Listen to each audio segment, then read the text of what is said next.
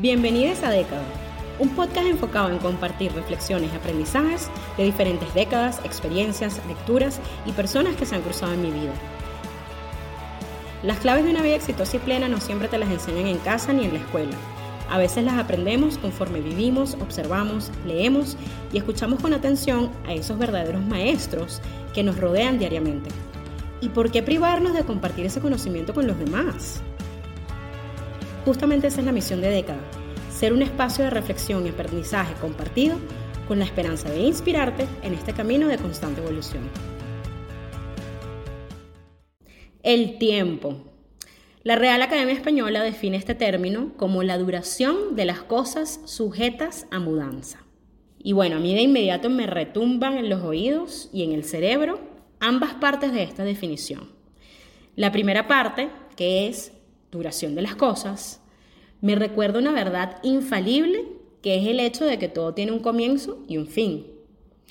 Mientras que la segunda parte, ese sujeto a mudanza, me recuerda otra verdad infalible, que es el hecho de que todo, absolutamente todo, cambia. Y es que si las cosas no cambiaran, nosotros no tendríamos por qué medir el tiempo. A ver, nosotros venimos al mundo sin saber en realidad cuánto tiempo tendremos de vida. Hay quienes incluso solo tienen unos segundos, mientras que otros han rebasado un siglo de vida. De cualquier manera y en cualquiera de los casos, cada persona, cada momento, tiene su impacto y su valor. Al nacer, nosotros tampoco tenemos idea de qué vamos a hacer con ese tiempo en qué lo vamos a usar. Nuestros padres, nuestra familia y la misma sociedad son quienes nos van indicando y a veces imponiendo lo que debemos hacer con ese tiempo para utilizarlo de la mejor manera posible. Pero puede ser que a veces sea esto mismo lo que nos cause un completo desbalance, una falta total de compromiso y la infelicidad en la vida. Hoy te quiero contar algunas cosas que he aprendido a lo largo de décadas, experiencias, lecturas y personas sobre el valor del tiempo. Bueno, comencemos con entender cuál es el valor del tiempo.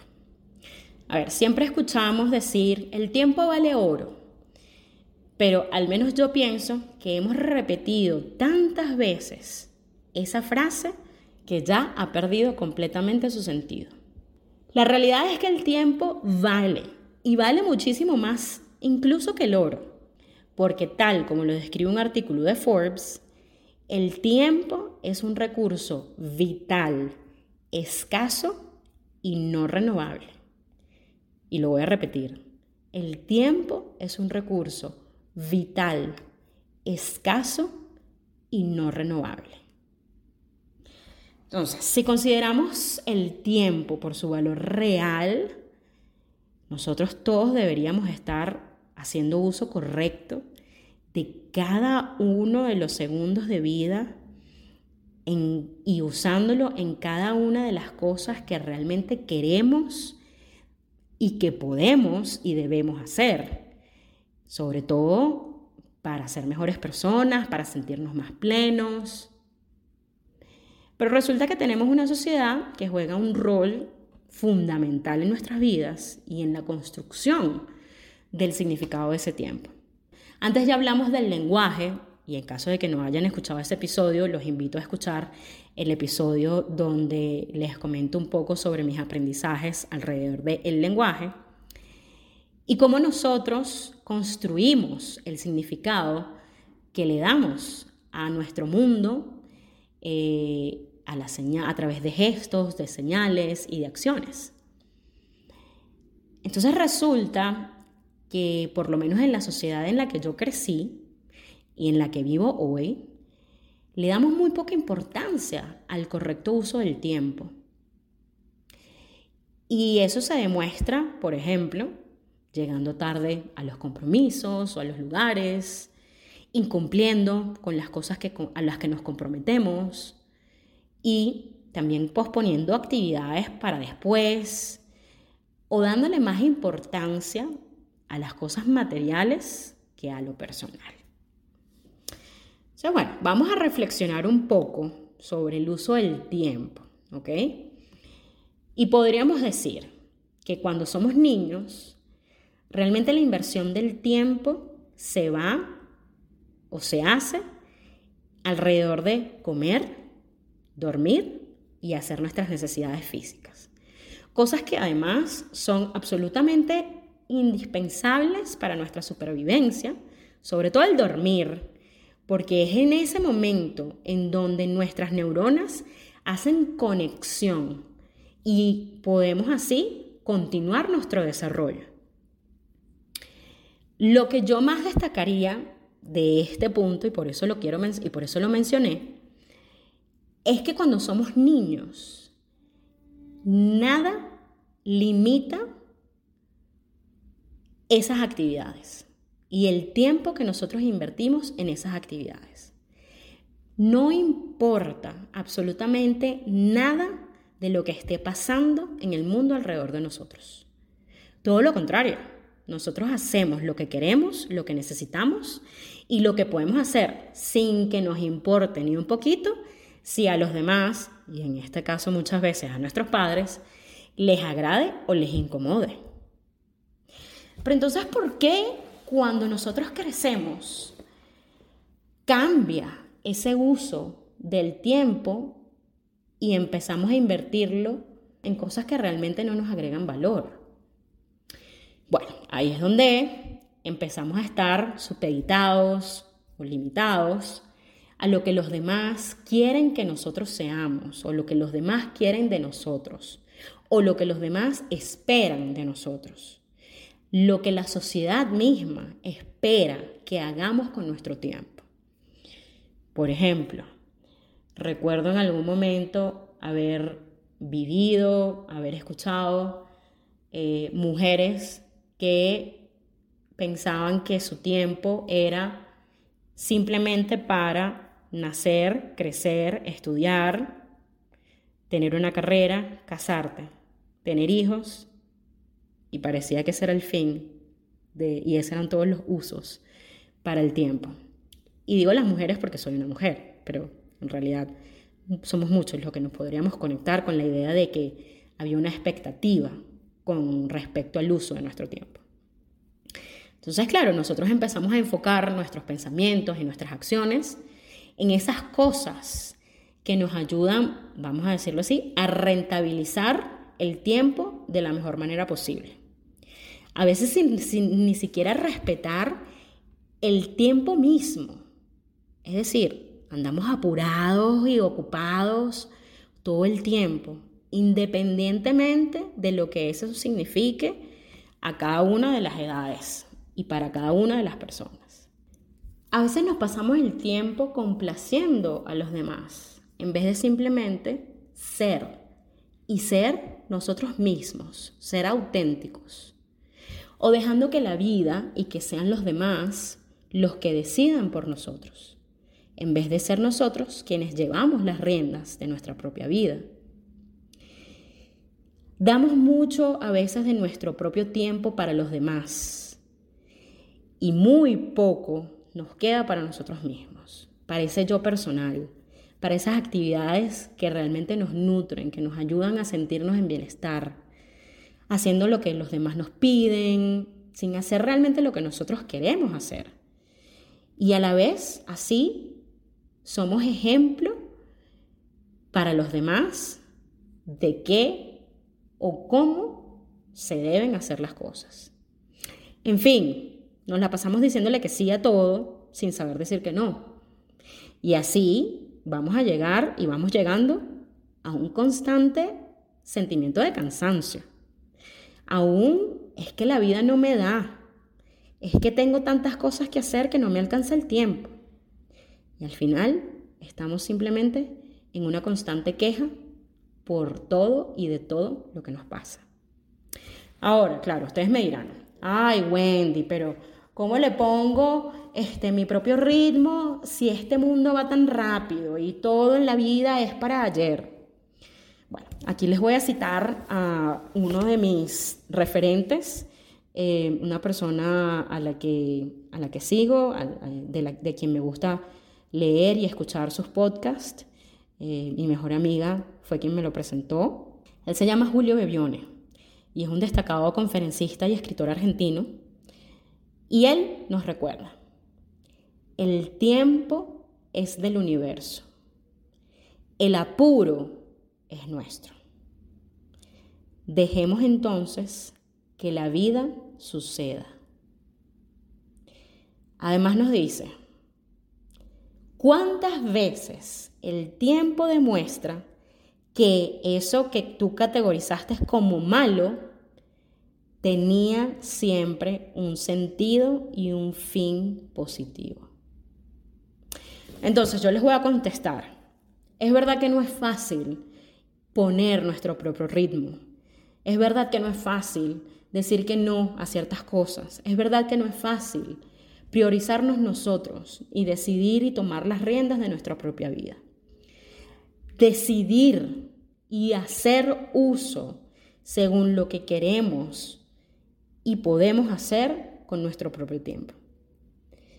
Pero lo primero que hay que hacer es buscar la forma de siempre enfocarse en el presente, enfocarnos en entender lo que está pasando, quizás también lo que ya pasó, pero no quedarnos estancados allí, sino buscar qué cosas pudimos hacer diferentes para entonces invertir ese tiempo en lo que yo puedo hacer y aprender hoy, en vez de invertirlo pensando en todo lo que no hice y en ese pasado que ya fue, o pensando en un futuro que todavía no sabemos siquiera si va a pasar, o quejándonos, o deprimiéndonos, o haciendo cosas que no queremos hacer, o cosas que simplemente no nos hacen felices.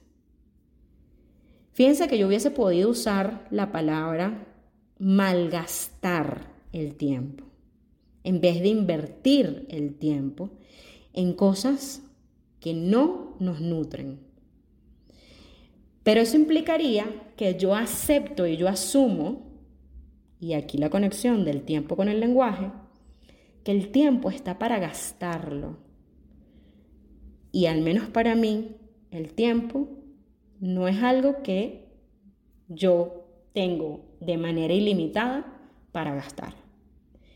Yo ya adopté que el tiempo es algo escaso y no renovable, pero que necesito para vivir y que por consecuencia lo tengo que invertir de la mejor manera posible, de acuerdo a lo que yo piense, quiere, que piense, quiera, pueda y deba hacer para mi bienestar. Y en este sentido hay un blog eh, de una escritora llamada Andrea Castaneda, este blog es del 2019, y ella comparte estas preguntas que nos podemos hacer todos para reflexionar con respecto al tiempo, nuestro valor del tiempo y eh, el, el valor que le damos al tiempo y el uso que le damos al tiempo. Se las voy a contar. ¿Eres realmente consciente de que el tiempo no se recupera? ¿Trazas conscientemente tus objetivos y tus metas? ¿Ves el tiempo como un recurso para gastar o para invertir? ¿Sabes a ciencia cierta en qué inviertes tu tiempo? ¿Y a cuáles de esas actividades quizás deberías dedicarle menos tiempo? así como a cuáles deberías dedicarles más tiempo. ¿Cumples las promesas que haces? ¿O a quiénes se las cumples y a quiénes no? ¿Tus actos reflejan todo lo que hablas? ¿Utilizas adecuadamente la tecnología en el contexto familiar, en el contexto laboral, en el contexto social? ¿Te sientes productivo o productiva? ¿Productive? ¿Planificas tu tiempo?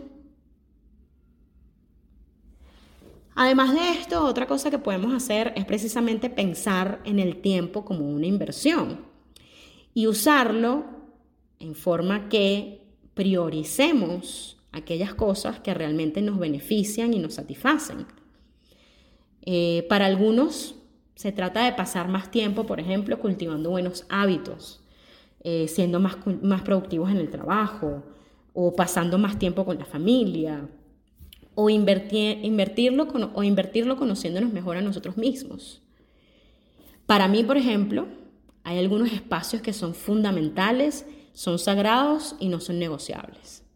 Y algunos de esos tiempos son el tiempo para dormir, el tiempo de mis vacaciones para desconectar completamente y recargar energías, el tiempo que invierto en leer artículos, libros, el tiempo que invierto en conectar con mi familia y mis amigos, el tiempo en que hago las cosas que me gustan, por ejemplo la repostería o cocinar o bailar. Y en el trabajo también suelo respetar tanto mi tiempo como el de los demás, asegurándome de compartir y tener y seguir una agenda clara y concisa y con un objetivo muy específico ya preestablecido para cada una de las reuniones que tengo. Y bueno, ahora que estamos hablando de productividad, les quiero hablar también que pensando en el trabajo, esto suele ser una de las cosas que normalmente nos quita la mayor parte del tiempo, especialmente ya cuando somos adultos.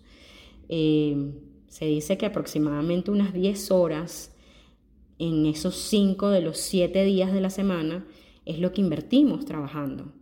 Y no solo trabajando, sino también en el ir y venir de la oficina, aunque a veces, aunque ahora ya estamos en, un, en, una, en unos horarios mucho más flexibles, donde podemos trabajar de forma remota. Eh, pero hablemos de una de las tendencias más recientes en el mundo laboral, que es no solo la flexibilización, sino más bien la reducción de la jornada laboral. Les pongo este ejemplo. Japón siempre ha sido un estereotipo de, un, de uno de esos países donde se trabaja muchísimas horas, donde las jornadas laborales son muy largas.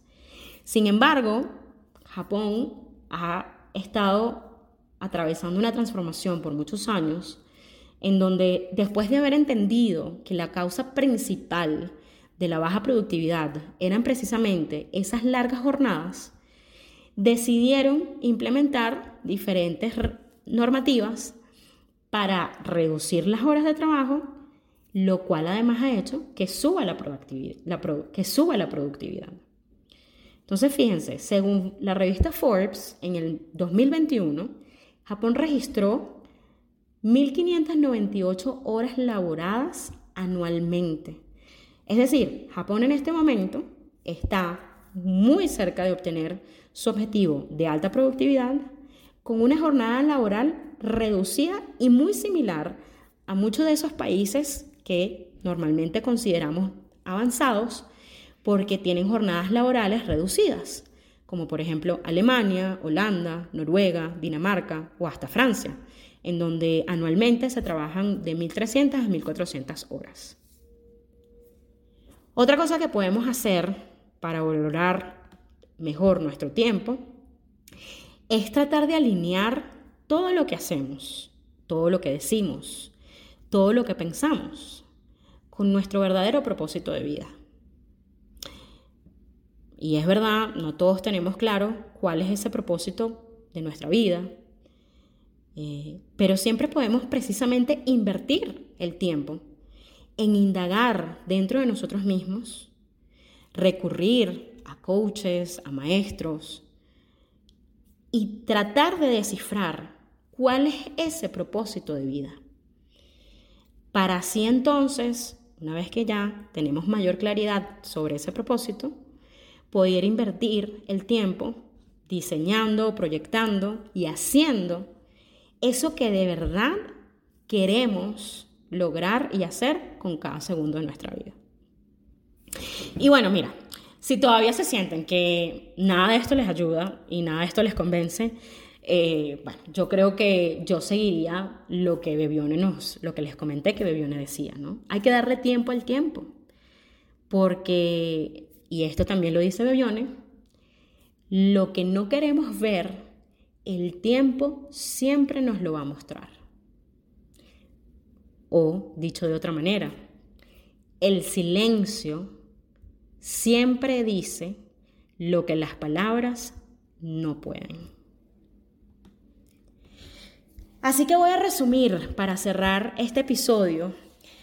No sabemos y nunca vamos a saber con exactitud cuánto tiempo tenemos, pero sí podemos valorar y gestionar de una manera mucho más eficiente y satisfactoria ese tiempo.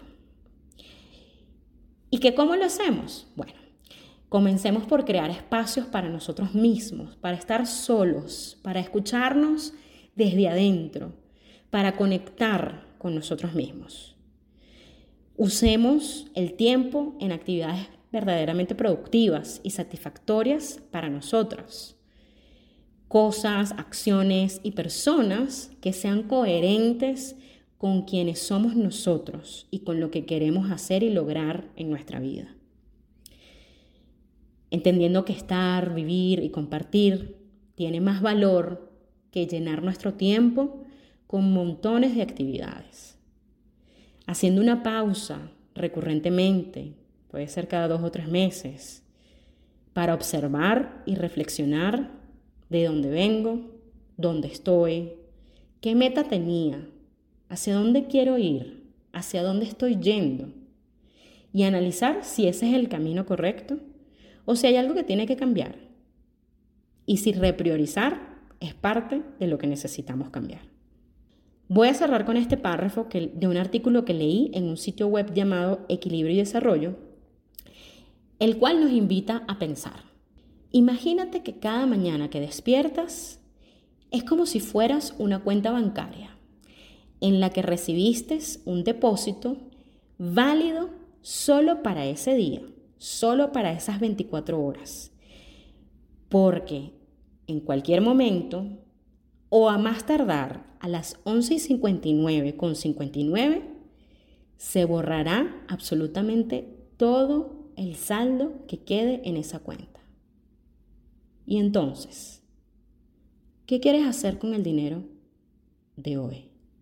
Recuerda seguirme en Instagram y TikTok como arroba coach Wendy Bolívar para más información sobre coaching, nuevos episodios de este podcast, mi blog Vía Alterna y próximos eventos, cursos y mucho más. Gracias por haber escuchado y si te gustó, recuerda compartirlo con otras personas que se puedan beneficiar de este contenido. Hasta la próxima.